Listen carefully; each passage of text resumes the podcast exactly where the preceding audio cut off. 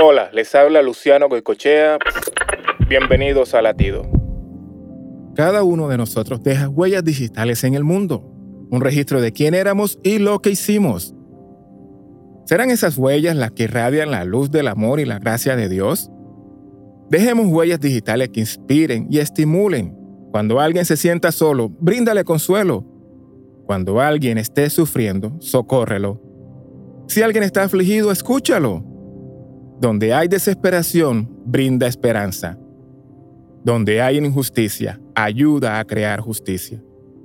El aliento que damos, la ayuda que traemos y el consuelo que entregamos van a dejar una impresión invaluable en un mundo que necesita de Dios. ¿Qué clase de huellas digitales estás dejando? Para escuchar más latidos, visita salvationarmyradio.org.